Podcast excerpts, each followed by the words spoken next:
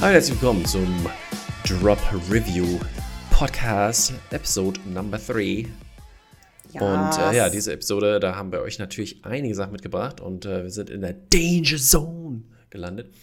Und äh, ja, wir haben, äh, wie gesagt, dabei für euch ähm, The Fable 1 und 2, We Own the City, Severance, Rabia Kunas vs. George W. Bush und Maverick. Also, Top Gun Maverick. Ne? Ich hatte so schlimme Ohrwürmer davon. Aber, also auch von diesem, diesem ganz einfachen Klavier, dieses Din, din, din, din, din, din, din, din. Also es ist einfach so einfach, ja. Also es ist ich, ja. Aber trotzdem so wirkungsvoll. Und das kann man, also Spoiler für die ähm, Review. Es ist so einfach, aber so wirkungsvoll kann man eigentlich insgesamt mal sagen. nee, ja, das ist ein guter Satz fürs Poster. Ein guter Satz fürs Poster. So einfach, aber wirkungsvoll. Top Gun 2.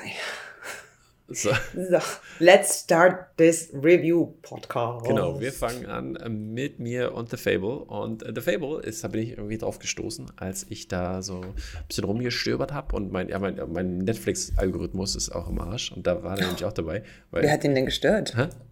Äh, Nein, ich habe einfach zu viele indische Filme geguckt. Ich kriege nur noch indische Filme angezeigt. Witzig. Ja, ist ein bisschen amüsant, aber ein bisschen noch nicht. Jedenfalls, ähm, ja, The Fable äh, ist ein Film von 2019 von äh, Kan Eguchi äh, und in der Hauptrolle mit Junichi Okada, äh, Fumino Kimura und Mizuki Yamamoto.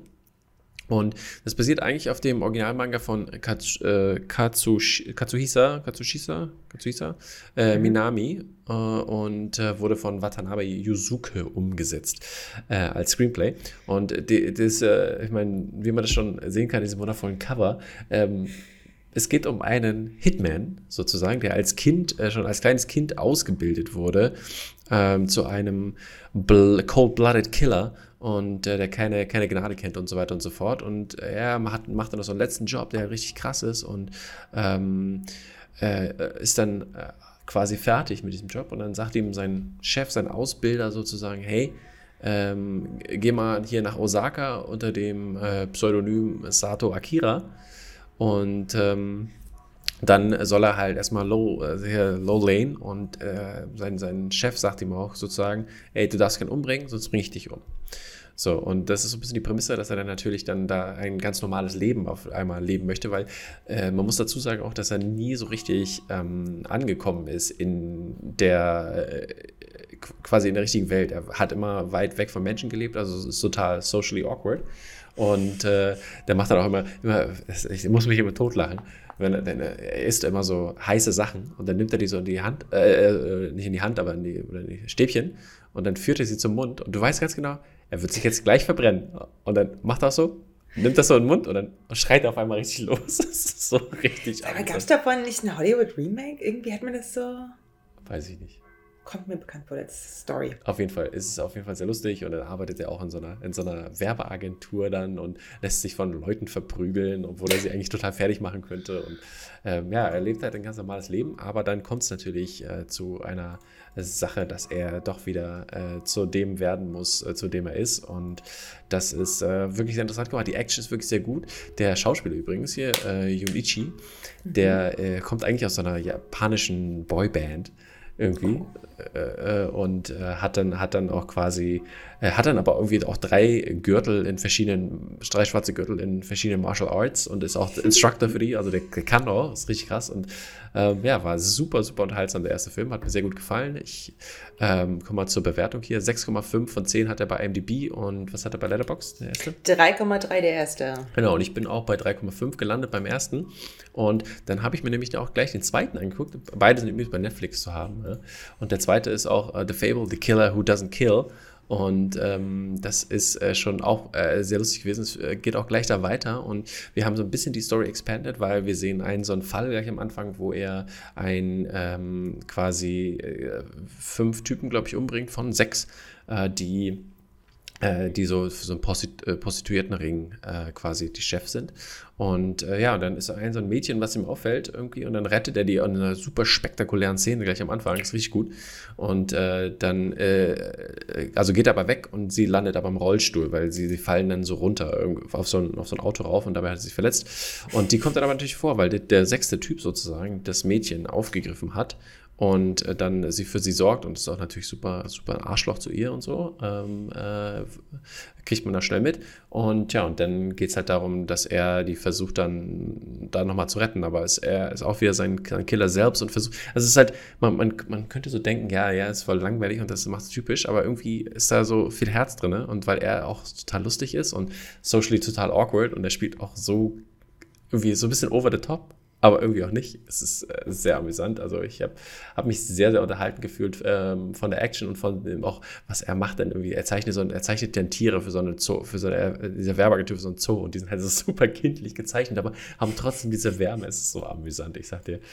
Ähm, ja, Action gut, Leute gut, Charaktere alle super. Ich kann diesen Film äh, oder beide Filme in diesem Fall auf jeden Fall empfehlen. Der zweite hat mir sogar noch ein bisschen besser gefallen. Wie gesagt, der hat auch eine MDB-Wertung von 6,8 und ich war bei 8, äh, also vier Sternen, acht Punkte. Ja. So sieht's aus, mhm. Freunde.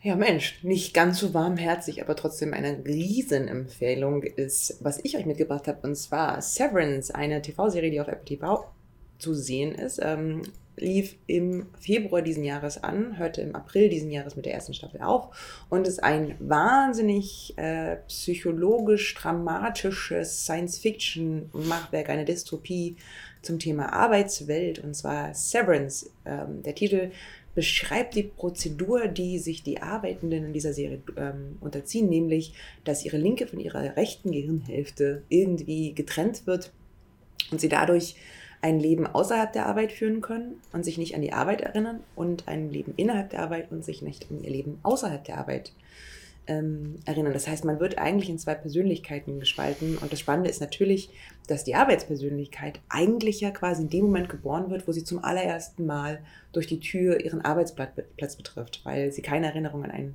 vorheriges Leben hat. Und so beginnt dann auch die Serie. Wir sehen einen ganz mysteriösen Moment, in dem eine ähm, Frau auf einem Tisch liegt und äh, zu sich kommt und äh, einem mysteriösen Mann in, am, am Mikro gegenübertritt. Mhm. Und ähm, diese Serie wurde mir wirklich von allen Ecken und Enden empfohlen, ähm, auch so mitzusetzen wie was für eine wunderbare Zeit, in der wir leben, in der so tolle TV-Serien produziert werden. Und das stimmt an dieser Stelle. Äh, ja, interessant. Ich auch vor Wochen gesagt schon. Ja, oh Gott, ja, Tom, du bist aber auch der Messias des Fernsehens. ähm, Ben Stiller hat hier Regie geführt in den ersten Folgen, auch in einigen späteren Folgen. Erkennt man immer dann, wenn irgendwie was im wenn die Kamera den Spiegel benutzt als Moment, dann hat Ben Stiller Folge gemacht. Lol. Aber hey, äh, ich mache mich hier lustig. In Wirklichkeit ist es wirklich fantastische Regieführung. Also ähm, die Bildästhetik für diese Serie ist der Knaller. Unter anderem auch, weil sie natürlich die ganze Zeit in diesem Büro spielen muss, das irgendwie unter der Erde liegt und alles ist so abgeschirmt und lange, lange weiße Gänge und so quirky Characters, weil das dieses Spiel damit, dass hier eigentlich ja Menschen auf die Welt kommen, aber als Erwachsene, ohne Erinnerung an ihr Leben, aber trotzdem mit allen möglichen anderen ja, äh, Fähigkeiten, Charaktereigenschaften, so herrlich. Ähm, äh, ich habe auch super schnell diese total verrückten Menschen da in diesem Büro lieb gewonnen. Äh, besonders den Charakter, der hier von John Turturro gespielt wird. Mhm. Ich habe neulich zum ersten Mal Do the Right Thing geschaut und war mhm. für mich so ein war dann so ein ganz interessanter Moment, ihn dann so in so einer frühen Rolle zu sehen, wo er eigentlich ein krasser Arsch ist. Mhm. Ähm, die Serie entwickelt sich dann natürlich, weil äh, es gibt Aussteiger aus dem Programm. Andere Leute wollen überhaupt nicht da drin sein, aber ihre draußen Persönlichkeit verwehrt es ihnen auszusteigen. Und es spitzt sich so hoch und alles ist so, alles ist so strange ja. mysterious. Das Finale war auch großartig, oder? Genau, und dann kulminiert das in einem unfassbaren Cliffhanger-Finale nach neun Folgen. Mhm. Und aber seid gewiss, es gibt eine zweite Staffel. Sie kommt nur leider erst vielleicht am Ende des nächsten Jahres raus. Meinst du, wir erfahren dann mal endlich, was es mit den Goats auf sich hat? Ich hoffe. Ich hoffe, wir erfahren noch ein bisschen mehr. Wir hoffen, wir erfahren auch ein bisschen, was, was ist das eigentlich, was die da machen? So, warum? Also es ist wirklich spannend, weil es, noch ist es irgendwie nicht so richtig. Es ist, finde ich, noch nicht so richtig gesellschaftskritisch. Es ist noch nicht so richtig kapitalismuskritisch. Ähm, es ist einfach ich fand schon so ein bisschen die, durch die, äh, sag ich mal, ne, was so Technologie und Beeinflussung und so mit einem macht, ist schon da drin. Also ich will jetzt nicht zu viel spoilern, deswegen habe ich jetzt mal. Ich fand es wirklich eigentlich vague. gar nicht so doll. So. Ist, aber auf alle Fälle macht es Spaß. Es hat auch äh, einen fantastischen Christopher Walken, es hat eine mhm. fantastische Patricia Arquette. Mhm. Ähm, ja, also wirklich großes, großes Fernsehen. Am, man muss sich darauf einlassen, dass es am Anfang etwas langsam erzählt mhm. ist und dann nach hinten raus krass Fahrt aufnimmt. Ähm, also wirklich, wirklich sehr, sehr, sehr spannende Serie, die ich jedem mhm. empfehle, der so ein bisschen äh, cinephil ist und Bock darauf hat, auch ästhetische Fernsehserien sich anzuschauen. Von mir gibt es tatsächlich 8 von 10 Punkten. Ähm, ja, die bewertung ist bei 8,7, Julia. oh, ich bin schlechter als ein Ja, aber ich liegt auch ein bisschen daran, vielleicht, äh, die, ich habe die Folgen nicht so schnell, nicht schnell genug ineinander geguckt. Zwischendurch war, war so ein kleiner Hänger drin und ähm, mir ist noch ein bisschen zu wenig erklärt. Also dafür, dass man ja auch, hätte ja auch sein können, dass der Serie das passiert, dass sie nach einer Staffel vorbei ist. Und dafür finde ich, ist sie nicht rund genug die erste Staffel. Mhm. Was sie aber schon ein bisschen hätten abrunden können. Okay, okay. Aber lass mich doch bitte die IMDb-Bewertung vorher vorlesen, bevor du deine Wertung machst, damit man einen Vergleichspunkt hat. Immer, ach so. Ach. Deswegen habe ich es am Anfang auch nochmal angesagt. Oh, I know, I'm so sorry, darling. Jetzt. Aber so können sie dann immer sagen, so, ah, oh, da hat ja Julia daneben gelegen. 7, 0,7 Daneben Punkte. gelegen, als wenn das das Nonplus Weniger. Aber 8,7 ist schon viel, oder? Ja. Für eine Fernsehserie, oder? Mhm, auch 56, nee, was war 60.000. Bewertungen. Hm. Und du? Was, was willst du für deine? Äh, ich bin bei 9 sogar. Oh ja, guck mal. Bist du, guck mal, wir beide zwischendrin kommen auf IMDb. Mhm. So ist das mit uns. So, weiter geht's mit einer weiteren Serie, die äh, gefühlt man eigentlich schon kennen könnte, weil es ist We Own This City. Äh, eine Serie, die 5 Stunden und 57 Minuten geht. Das ist eine Miniserie, ja, gemacht von David Simon und äh, George Pelikanos. Und ich weiß nicht, ob der, der erste, der, der, der zweite, meine ich, ob der ähm, auch schon bei The Wire mitgemacht hat. Auch David Simon auf jeden Fall. Und die, die sind ja auch echte Polizisten, die äh, in Baltimore gearbeitet haben. Und hatten ja auch ein Wire, The Wire spielt ja auch in Baltimore und ne, ähm, mhm. äh, ist, war ja grandios. Ich habe es ja hart gefeiert und äh, war echt eine gute Serie. Und diese Serie zeigt äh, das äh, reale Leben von äh, Polizisten und oder beziehungsweise der, äh, ich weiß gerade, wie sie nicht heißen, die, was eine Crash Squad oder irgendwie sowas. Auf, Crash hießen die in, in LA früher, da wo die dann. Hier steht ne? Departments Gun Trace Task Force. Ach, Gun Trace Task Force, genau, da, darum ging. Äh, das, das war es, genau. So, und die quasi suchen dann halt ähm, äh, quasi bei vornehmlich ähm, Afroamerikanern natürlich äh, Waffen. Und dann kommt es aber natürlich dazu, dass halt solche, also da spielen große Charaktere mit, wie hier John Berthal, der Wayne Jenkins spielt, den Hauptcharakter sozusagen. Dann haben wir Wunmi äh, Mosaku, die Nicole Steele spielt, so eine äh, Anwältin. Dann Jamie Hector kennt man ja aus Bosch zum Beispiel, Sean Suter spielt da, Josh Charles kennt man vom Sehen her, Dan, äh, Daniel äh, Herschel und äh, viele, viele andere Menschen, die man auf jeden Fall schon in mehreren Serien gesehen hat und natürlich auch die, die The Wire mitgespielt haben. Da hatte ich auch einige gesehen, da muss ich erstmal nachgucken, hä, soll, spielen die jetzt, sag ich mal, ältere oder hat das, ne? Und dann mhm. ganz am Anfang muss ich das mal rausfinden. Aber äh, ja, und äh, das ist halt, ne, weil es so ein bisschen Baltimore, sagt man ja Murder Capital, ne? Und äh, ja, da versucht äh, diese Serie äh, das natürlich zeigen, was äh, Polizei ähm, Korruption mit sich bringt und wie Menschen behandelt werden in, in solchen Situationen. Und ähm, und was dieses Gewaltpotenzial, also, also nicht, nicht Gewalt, Machtpotenzial ist, was äh, da mitkommt in solchen Berufen und diese Menschen, die dahinter stehen.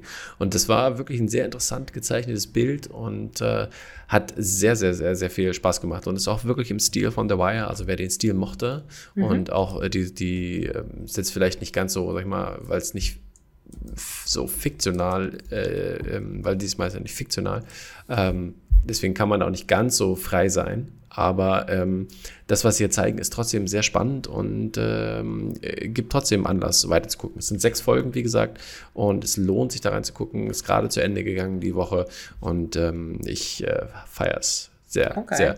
IMDb-Bewertung ist 7,7. Ist es bei Letterboxd auch Ja, 4,1. Die Leute äh, feiern das auch hart. Mhm. Ich, bin, ich bin auch bei 8 in dem Falle, bei 8. Von 10 beziehungsweise 4. Okay, okay. Von 5 Sternchen. Ja. ja. So ist es. So ist es. Ich bringe euch als zweite Kritik einen Film aus der Berlinale, Rabi Yagunas gegen George W. Bush. Die Hauptdarstellerin Meltem Kaptan hat auch den Silbernen Bären für ihre Schauspielkünste bekommen. Und das Ganze ist ein True Crime. Findest du gerechtfertigt? Oh, Halleluja, sehr gerechtfertigt. Ähm, das Ganze basiert auf der wahren Geschichte von äh, Murat Kumas, der in Kurnas in Zuhe der ähm, 9-11 damals äh, tatsächlich in Guantanamo festgehalten wurde, wie sich dann auch herausstellte, einfach unschuldig, aber jahrelang. Also das ist auch wirklich ein, das ist auch so ein Schlag in die Magengrube jedes Mal, wenn der Film dann ähm, Tage der Haft quasi äh, einblendet, wie lange der da schon äh, gefangen ist. Und Guantanamo ist halt einfach, also ja, das war eine krasse Nummer, die wir da als Menschheit ausgehalten haben und ehrlich gesagt immer noch aushalten, weil gibt es ja immer noch, ist ja immer noch nicht geschlossen, obwohl Barack mhm. Obama das in seiner Amtszeit eigentlich schließen wollte, hat er acht Jahre lang nicht gemacht. Der Film ist von Andreas Dresen, dem deutschen ostdeutschen Politregisseur, könnte man fast sagen. Ähm, ich War das schon mal Politik? Er hat doch gar nicht so viel vorher Politik gemacht. Naja, aber er macht das immer so unterschwellig, finde ich. Aber findest du in Wolke 9 macht Ich finde? Wolke 9 wahnsinnig politisch, ja. Einfach okay. weil das der erste Film war, gefühlt mit äh, alte Menschen haben Sex. So. Und alte Menschen verschwinden aus der Gesellschaft. Und das finde ich sehr politisch zu sagen, nein, nein, die sind immer noch da und die haben immer noch. Aber es ist eher gesellschaftlich, genauso wie fand ich auch genau, hier aber halt auf freier Strecke. Gesellschaftskritisch ist Teil von Politik. Wenn jetzt hier eine Politiklehrerin sitzen würde, würde ich sagen, Gesellschaft ist einer von vier politischen Aspekten. Okay. Well, du bist ja politischer, als ich dachte. bist du auch. Ähm, ich bin ja ein wahnsinniger Fan gewesen von Gundermann. Ich fand das einen ganz spannenden, sanften Take ähm, auf diese doch sehr kontroverse äh, ja, Figur. Und Leila Stieler, die auch dafür den, ähm, das Drehbuch gemacht hat, macht auch hier das Drehbuch äh, mit wirklich gut sitzenden Dialogen. Mhm. Fand ich persönlich. Und der Film funktionierte für mich sehr, sehr rund. Ich habe äh, alles gefühlt, gelacht, geweint. Also ganze Palette einmal durchgespielt, äh, wie das auch bei dem Stoff natürlich sein müsste, denn der Stoff ist erzählt aus der Perspektive der Mutter von Murat Kurnas, die ähm, hier mit all ihren zur Verfügung stehenden Mitteln um ihren Sohn jahrelang kämpft. Und der Film lebt natürlich einfach total von seiner Hauptdarstellerin. Und was viele kritisiert haben, ist, dass die Figur dadurch ähm, auch manchmal so ein bisschen der Lächerlichkeit preisgegeben wird. Mhm. Ähm, und ja, sie spielt das wahnsinnig komödiantisch und möglicherweise kann man sagen, weil es beruht ja, beruht ja auf einer wahren Figur, dass auch dadurch diese, dieser wahre Mensch möglicherweise der Lächerlichkeit preisgegeben wird. Aber ich bin da immer so ein bisschen unschlüssig, weil es ist ja am Ende des Tages trotzdem Kunst. Und ähm, Kunst muss bestimmte Stoffe einfach bearbeiten, damit, ähm, ja, damit daraus Kunst wird. Und deswegen fand ich das gar nicht so wild. Und ähm, Andererseits finde ich, hat diese Figur auch wahnsinnig viel Würde und Gravitas, ähm, in, gerade in der zweiten Hälfte, wenn sie kurz davor ist, eigentlich die Hoffnung zu verlieren, jemals ihren Sohn da aus diesem ja, Unrechtsstaat USA rauszukriegen ähm, an der Stelle. Und der ist schon echt wirklich heftig. Und ähm, wovon der Film auch lebt, ist dann eben dieses Spiel, das die Figur Rabia Kurnas mit ihrem Anwalt Bernhard Docke hat, gespielt von Alexander Scher, der ja auch Gundermann gespielt hat mhm. und der das wirklich auch schon wieder ganz fantastisch macht. Also so also klassisch. Und es ist so ein Bremer Film auch. Ich glaube, dass alle Bremer da draußen so glücklich sind, wie ihre Stadt repräsentiert wird, weil das genauso fühlt sich Bremen immer an, wenn ich da zu Besuch bin. So ein bisschen äh, so ein Mittelpunkt zwischen Kleinstadt und Weltstadt. Ähm, und da sind so viele kleine, liebevolle Begebenheiten zwischen den Figuren, so viele witzige, schöne Momente. Ähm, also ich bin wirklich war wahnsinnig berührt von diesem Film. Ich habe also gerade, ich habe wirklich viel gelacht mit der mit dem Charakter, auch über den Charakter, ja, aber irgendwie auf so eine, I don't know, auf so eine Art und Weise, wie man manchmal eben über Mütter lacht, finde ich persönlich. Und das ist, fand ich, fand ich nicht schlimm, so, fand ich okay. Und wie gesagt, ist dadurch, wenn man den Film overall anschaut, ähm, behält der Charakter für mich dann schon auch durchaus seine Würde. Mhm. Und mir hat das sehr, sehr, sehr gut gefallen. IMDb, ja, bewertet das Ganze mit 7 von 10, mit aber nur 271 abgegebene Bewertungen. Nicht so viel gesehen, ne? Letterbox ist noch viel schlechter, die sind bei 3,1, nee, oder? Nochmal ganz kurz. Aber ich wollte doch zuerst sagen, was ich sehe, denke. Jetzt hast du. Nee, Nein, stimmt, ich komme zuletzt. 3,2 war Letterboxd, was auch nicht so viel ist. Ich habe dem Film tatsächlich 8 von 10 gegeben. Äh, ich war aber auch wirklich, es war genau richtig, ich war genau mit der richtigen Person im Kino. Ähm, ich habe den genau zum richtigen Zeitpunkt am Tag geschaut in der Woche. Ich war ganz aufnahmebereit für alles, was mir der Film zu bieten hat und empfehle diesen Film aus vollem Dies- Herzen. Ich, ich bin gerade bei IMDb. Hier gibt es eine Rezension, die ist sehr lange. Die Mhm. heißt Once Again, a More Than Missed Opportunity for German Cinema. Eins, eins von zehn über diesen Film. Eins von zehn. Ich gehe jetzt hier rüber, der redet über die äh, äh, Kamera, dass die scheiße ist und all sowas. Ich finde das ja, also, ich, das ist sehr interessant gerade hier ist. Okay, nee, also habe ich jetzt alles nicht gefühlt. Ich, ich auch nicht, aber ich habe es auch nicht als durchgelesen. Es ist ein relativ langer Text und so. Ja, ist halt eine, Aber- ist halt eine Einzelmeinung. Ja, ich weiß, ich weiß, aber es ist, ist ganz interessant manchmal, was Leute so Ich finde ne? auch ganz ehrlich, es ist so ein Film, wo ich dachte, also sowas wie Kamera würde jetzt für mich gar nicht so eine große Rolle spielen. Ich glaube, dass er halt auf freier Strecke durchaus ja da ein bisschen mehr spielt, zum Beispiel mit so, mit so äh, tatsächlich cineastischen Momenten. Mhm. Cineastisch weiß ich jetzt gar nicht, ob der Film da, äh, ob ich da jetzt so viel zu sagen könnte, was der Film, Mhm, das, mhm. das funktioniert.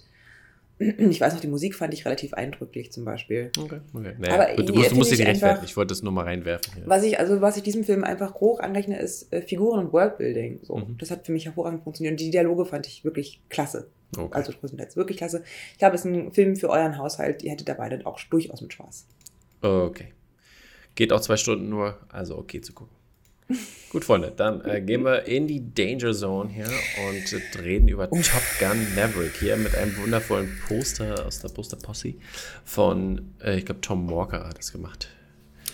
Nur mal so als Info nebenbei hier, weil kann man auschecken, Poster Posse, machen geile Poster zu ähm, popkulturellen Filmen, natürlich. Ja, so ist es. Oh Mann, Leute, was für ein Film und auch so viel, also ich, also ich habe jetzt mich ganz viel mit diesem Film interessanterweise schon beschäftigt. Ich hätte nicht erwartet, dass mich, dass ich mich so viel mit diesem Film Ja, ich bin auch sehr, muss. sehr überrascht hier an dieser Stelle. Ich, ich, ich mache mal ein bisschen hier das, das Roundup der, der Fakten. Und zwar, ja, äh, Release äh, 2022 freigegeben ab 12, 2 Stunden, 10 Minuten von Joseph Kosinski, den man ja kennt von so Filmen wie zum Beispiel, äh, was war's hier? Wie, Musikvideos. Lady Gaga. und aber nee, Oblivion hat er, äh, genau, Oblivion Ah, ja, sagen, schon. hat er gemacht mit ähm, Tom Cruise. mit Tom Cruise zusammen, genau. Und äh, Tron Legacy auch, der, der zweite Tron-Film sozusagen. Ne? Ja, äh, Drehbuch ist von Jim Cash und Jack Epps Jr. und Peter Craig. Ähm, beziehungsweise Jim Cash und Jack Epps sind die, äh, die die Charaktere erschaffen haben und Peter Craig hat die, die, die Story in dem Fall geschrieben. Und äh, ja, und wir haben natürlich einige äh, alte Menschen, die schon vorgekommen sind, Einige alte Menschen, alle über 60. die in Top Gun vorgekommen sind. Äh, die äh, sehen wir hier wieder und natürlich auch ein paar neue, wie zum Beispiel John Hamm. Dann haben wir Miles Teller, ähm, Jennifer Connelly und äh, viele, viele, viele, viele, viele mehr, ähm, die äh, hier eine Rolle spielen. Und äh, es ist quasi ein, ein, ein 1 zu 1 Remake von dem, was wir quasi im ersten Teil gesehen haben, könnte man fast sagen. Ich kann dazu gar nichts sagen, ich habe Top Gun 1 nicht gesehen. Es ist nicht. Ja, es äh, spielt, die ganze Zeit sind sie äh, trainieren. Ach, nicht halt. raten. Die trainieren Menschen, halt. Ne, die. Genau, trainieren. trainieren in der, Top, in der Top Gun School halt, ne? Aber vielleicht, um das mal, also ich habe jetzt auch viel Diskussion darum gehört, äh, ob das ein Sequel ist und naja, muss man den ersten Teil gesehen haben. Und ich kann euch sagen, äh, nein. Ich habe den ersten Teil nicht gesehen. Klar, ich kenne so ein paar Fakten, konnt, kannte ich wohl, guckt man nicht drum rum. Ähm, den Film kann man auch als Standalone schauen. Das, ja, das spricht ja immer für Filme, wenn sie auch als Standalone funktionieren, ne? Und gleichzeitig äh, ist man, steht man überhaupt nicht alleine da, wenn man den Film schaut. Das ist ein, der Film spielt so krass viel ein gerade. Er, der bricht alle Kassenrekorde in diesem Jahr. Es, ja. Und lass uns doch mal darüber sprechen, warum vielleicht. Ich finde, das ist Wahnsinn, dann- so dieser Film.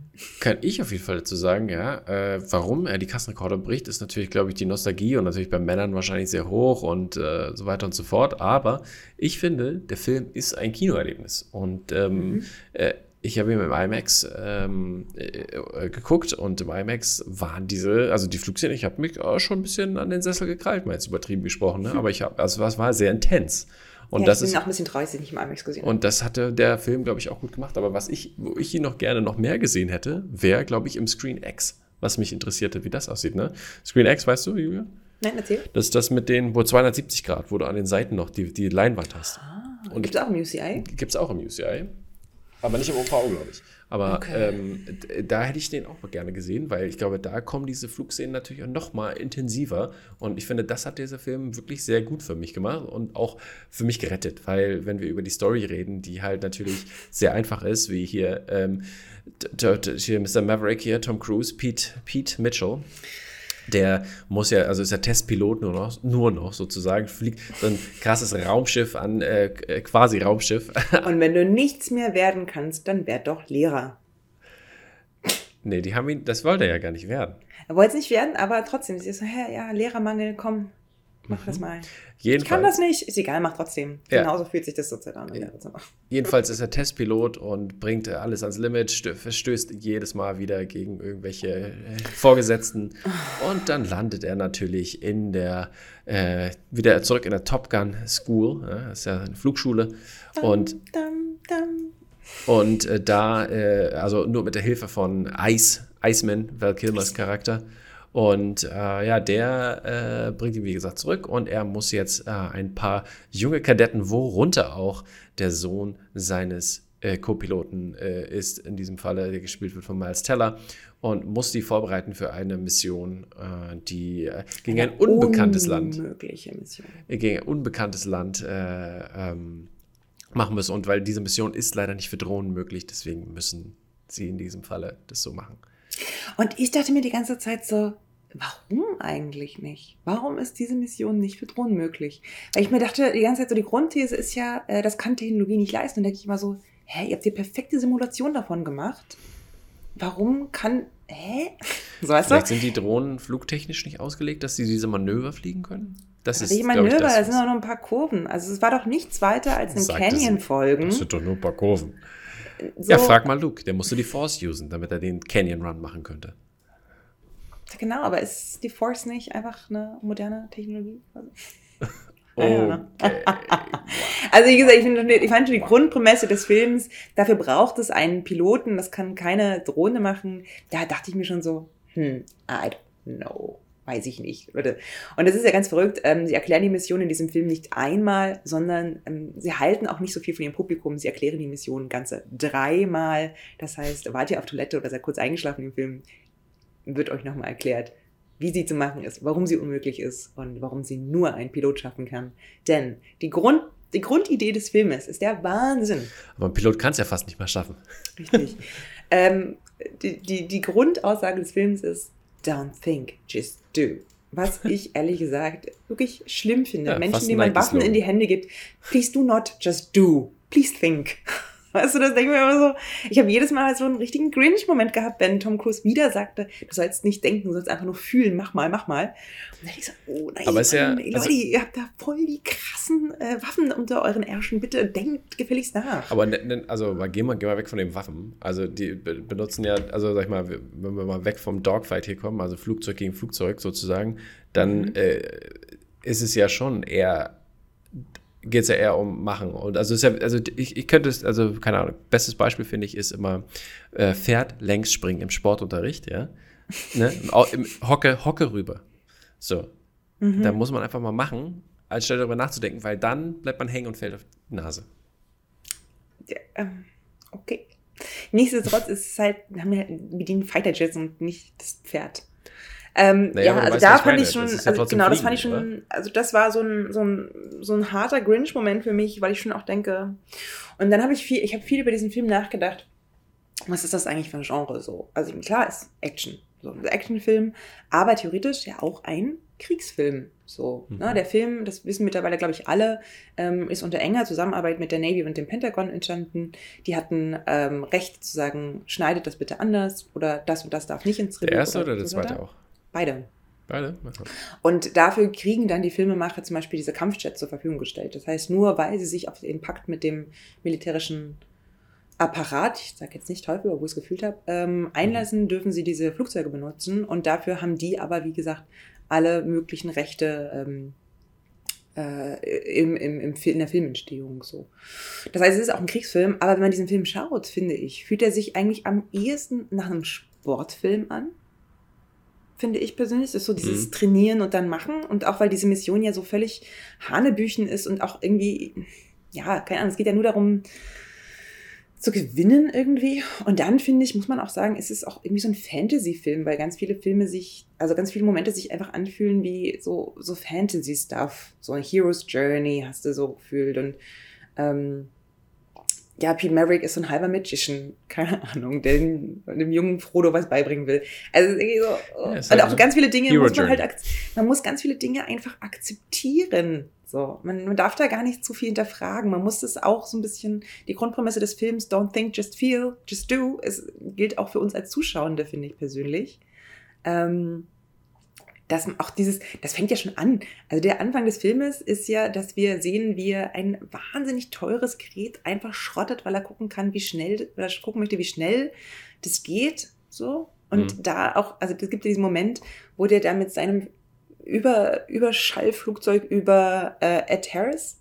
Ist das Ed Harris? Nicht mehr. Ed Harris war am Anfang nur, ja. Genau, äh, drüber fliegt und der nichts weiter tut, als einen kurzen Schritt zurückgehen. Und denkst so, der Typ hätte, er hätte schmelzen müssen, wenn er da steht.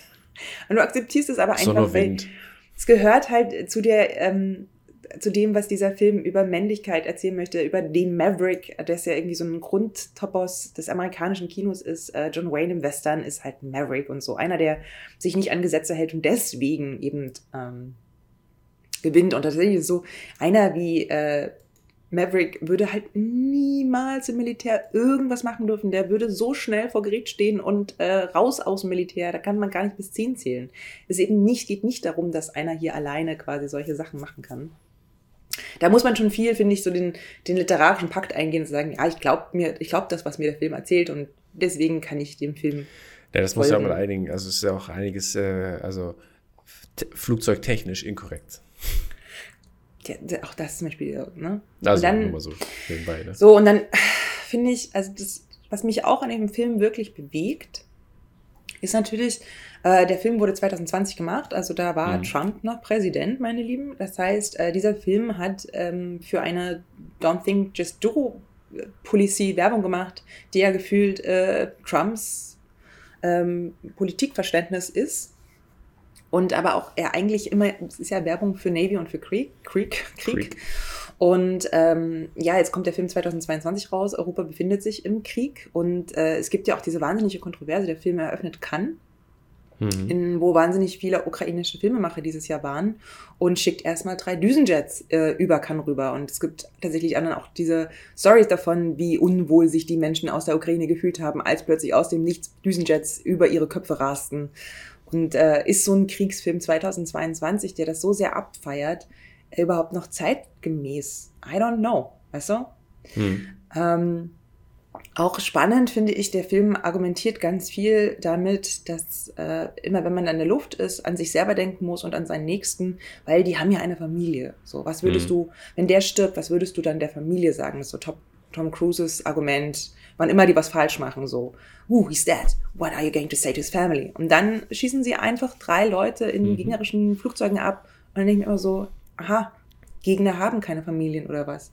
Da wird ja gar nicht drüber gesprochen so. Es ist völlig okay, das dass sind die, die Drones sterben. halt, von denen wir die ganze Zeit gesprochen haben. Ja.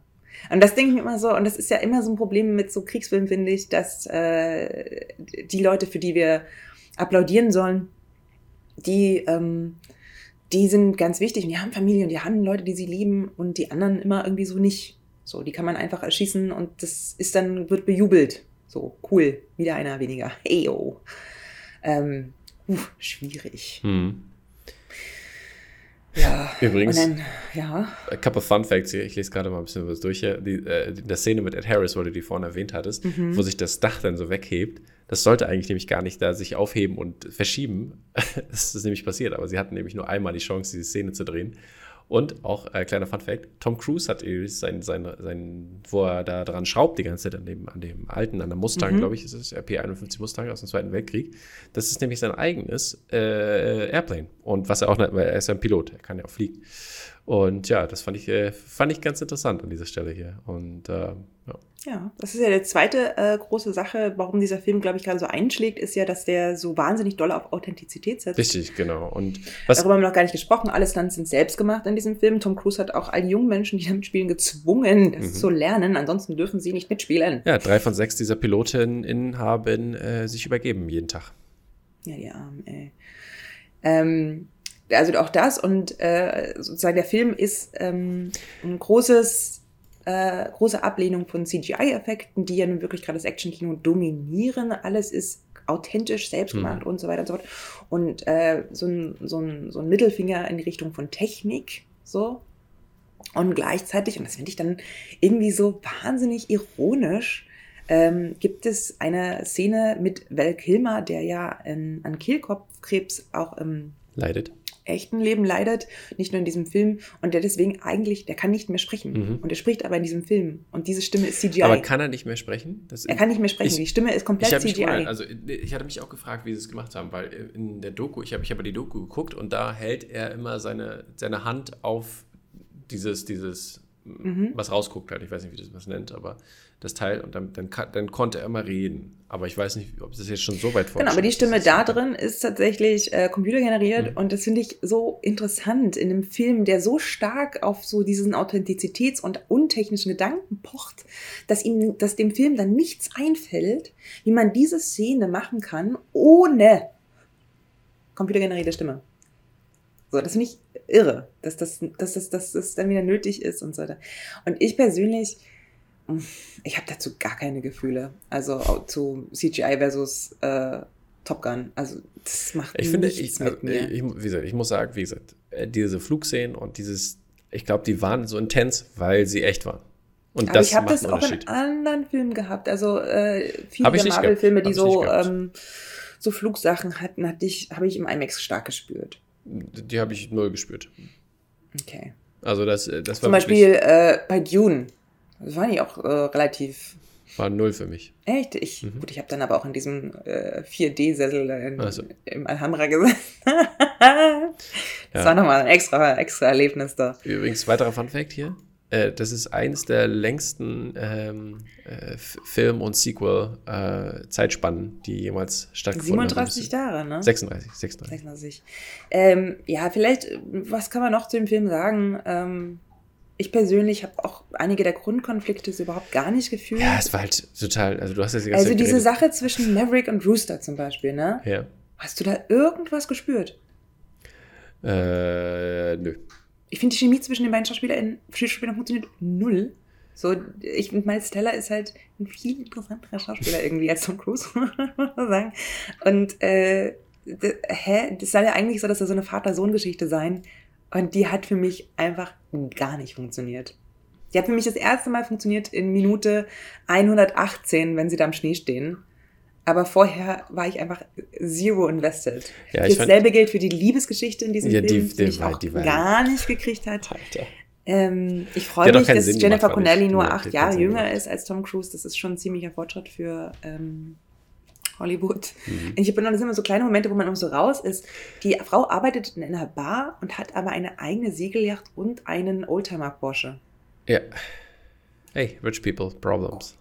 Cool, Leute. Alles auf, alles auf Kredit gekauft. Einfach Kredit gekauft.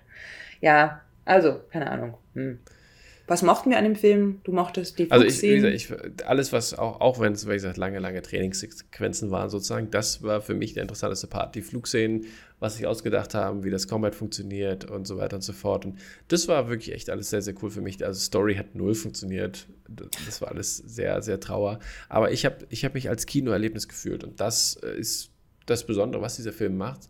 Deswegen sind auch, glaube ich, so viele Leute im Kino, weil das sehr, sehr gute Unterhaltung ist im Sinne von, was ich da sehe, nicht was ich höre sozusagen. Also Obwohl ich auch echt mittlerweile viele Leute gehört habe, die gesagt haben, die haben sich gelangweilt. Ja, okay.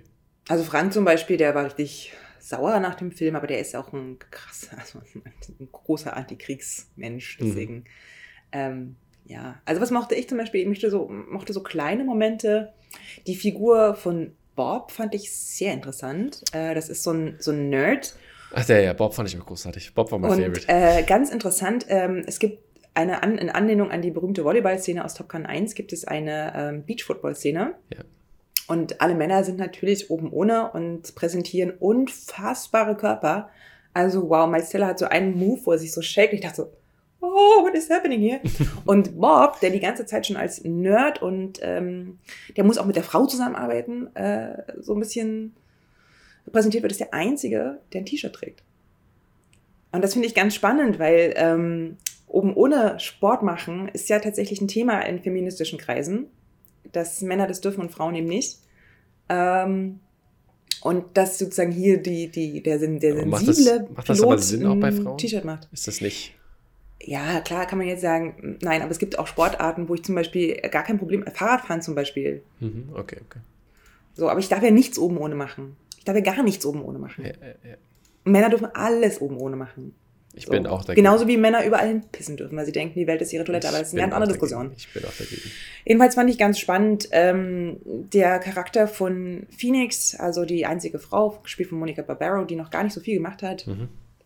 Ähm, ja, fand ich auch, in, also es war halt gut, dass es eine gab und die auch so ein bisschen da so sticheln durfte. Ansonsten hat mir sehr gut gefallen, das ist auch das erste, nachdem ich im Kino war, was ich Tom geschickt habe, war die Beziehung zwischen Hitman und Rooster. Ganz viele haben gesagt, ähm, dieser Film knüpft nicht an die homosexuelle Erotik des ersten Teiles an. Ich persönlich dachte mir so, das ist ein Tom of Finland Commercial. So, die haben so harte Szenen. Es gibt so eine, wo sie Ja. so ganz eng gegenüberstehen und sich so anstarren, dann Mhm. You Aber das hast du, das hast I du ja, das, know. ich mein, Mm, I know, diese, know. diese Komponente hast du da in so vielen Actionfilmen. Ich meine, allein, hier fand ich es schon stark. du hast ja allein schon, also ich meine, du, ne, du, du hast ja diese, sag ich mal, diese männlichen Männer, die dann in Filme Mhm. reingehen, diese Actionfilme und so weiter und so fort. Mhm. Und dann siehst du halt Arnold Schwarzenegger, Close-ups auf eingeölte Mhm. Muskeln und so weiter und so fort. Ey, also kommt, die Homoerotik, die in diesem Raum äh, ist, ist sehr, sehr hoch. Und dann feiern das die Leute, aber dann andersrum wieder zu sagen, ich schwule, aber dahin gehen Ja, ja. und äh, männliche Körper zelebrieren. Also komm schon. Das Ganze, sie, eine, eine persönlich auf Letterbox vorgeschrieben, nur not gay enough. Und da dachte ich so, ja, das, äh, das finde ich auch. Und ich finde, der Film, ähm, also er, er, er wagt eigentlich nichts. Der Film lehnt sich an keiner Stelle aus dem Fenster. Er ist Nö. wahnsinnig konventionell erzählt. Super. Ähm, Hm. Figurenentwicklung, es gibt eigentlich keinerlei tragfähige Konflikte. Äh, bis hin zu auch ähm, cineastisch wagt er nichts, außer dass er die neue Kameratechnologie an den Jets befestigt. Ist ja auch keine Ähm, neue. Also ist ja keine Aber was neue. ich zum Beispiel, also das habe ich auch schon mit dir besprochen, was ich sehr gefühlt habe, ist ähm, diese Szene, die dann, also dieser tatsächliche Kampfeinsatz, dauert, darf 2 Minuten 30 dauern. Mhm. Und ich saß im Kino und dachte so, oh, jetzt interessant. Machen Sie erzählte Zeit und Erzählzeit decken, so dass ich als Zuschauerin diese Zeit hart spüre. Und das hätte man ja wirklich filmisch super interessant machen können, ähm, dass sie mich die ganze Zeit da so drin lassen. Aber nein, der Film bricht es, geht in die Zeitdehnung. Die Szene, die eigentlich nur 2 Minuten 30 dauern dürfte, dauert sieben Minuten, damit wir natürlich noch ähm, Roosters Konflikte da fühlen können und so weiter und so fort. Und dann ist so, da verschenkt. Well. Also für mich, ähm, ja, war ein Blockbuster. Ich, meine größte Angst ist, dass das männlich, äh, männlich dominierte Action-Kino zurückkommt, das so ein bisschen den Lonesome Rider als Helden, der Ja, sich gegen alles auflehnt, Hat's nicht äh, mit wiederbelebt. Interceptor, der ja gestern rauskam. Ich habe die geguckt. Alter, Alter, war das ein Film. Ei, ei, ei. ei, ei, ei, ei, ei. Und ich bin ja schon sehr empfänglich für sowas, aber ei, ei, ei, ei, ei. Okay. Deswegen, ähm, ja, dieser Film bricht gerade die Herzen aller jungen Männer. Es ist ja so irgendwie, dass äh, es gibt ja schon Mhm. Statistiken, die sagen, zuerst sind die mit fün- 40er, 50er eingegangen, die halt auch Fans vom ersten Teil waren. Und dann ging das aber sofort, die nächste Welle waren sofort die jungen, die 20-Jährigen Mhm. sozusagen. Ähm, Ja.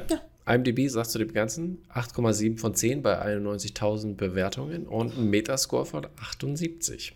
ja, Letterboxd ist bei 4,2 von 5, was Krass. auch wirklich viel ist, Das ist muss man echt mal sagen. Ja. Ähm, ähm, ich bin aber interessanterweise, ich bin ja aus dem Film rausgegangen. Ich glaube, Frank ist bei zwei Sternen und ich war bei 3,5 von 5, also bei 7 von 10. ja, da bin ich auch. Was ich auch eine relativ überraschend hohe Wertung dann fand und auch die ich jetzt nach ähm, viel drüber nachdenken auch nicht mehr halten würde zum Beispiel. Aber ähm, das ist das, was du gesagt hast, das ist ein Kinofilm. So es ist Popcorn-Kino. Mhm. Es ist äh, ein, ein schlechter Film in einer sehr guten Filmerfahrung. Mhm, genau. Kinoerfahrung so. Und äh, es gibt halt einen Grund, warum sie diesen Film nicht äh, zwei Jahre lang nicht freigegeben haben, um ihn äh, in die Heimkinos zu bringen, sondern gesagt haben, nein, nein, wir brauchen da den großen Mhm, Auftritt. definitiv. So. Und ihr habt gehört, es gibt wirklich viel Schlimmes über diesen Film zu sagen. Und trotzdem wird er gerade geliebt. So, Mhm. gut, Leute. Wenn, Genau. ihr, wenn das halt die Also Gesellschaft ich- ist, die ihr haben wollt. Nee, nee, ich glaube, ich glaube, das ist einfach das it. Excitement. Ich meine, ne? wir hatten lange, jetzt zwei Jahre lang kein Excitement und dieser Film bringt halt Excitement, finde ich. Far From Home? Ja, Mega excited. da sind auch ganz viele Leute reingegangen. Und haben es geliebt, obwohl es ein mi- mittelmäßiger Film Richtig, Kino also- war. Sagt doch alles, oder nicht? ja, weiß ich nicht. I don't know. Habe ich gesehen, habe ich vergessen. Äh, werde ich in Zukunft vielleicht eigentlich nur drüber lästern. Aber, well, you know me. Okay, Leute, dann äh, sind wir raus an dieser Stelle. Vielen Dank, dass ihr eingeschaltet habt. Und in zwei Wochen gibt es dann die nächsten tollen Reviews. Hast du schon überlegt, was wir machen wollen, Julia? Oder? Nein. Gut, dann müsst ihr geduldig sein und beim nächsten Mal euch überraschen lassen, was wir für euch im Gepäck haben. Und wir sehen uns in zwei Wochen wieder. Macht's gut. Ciao, ciao.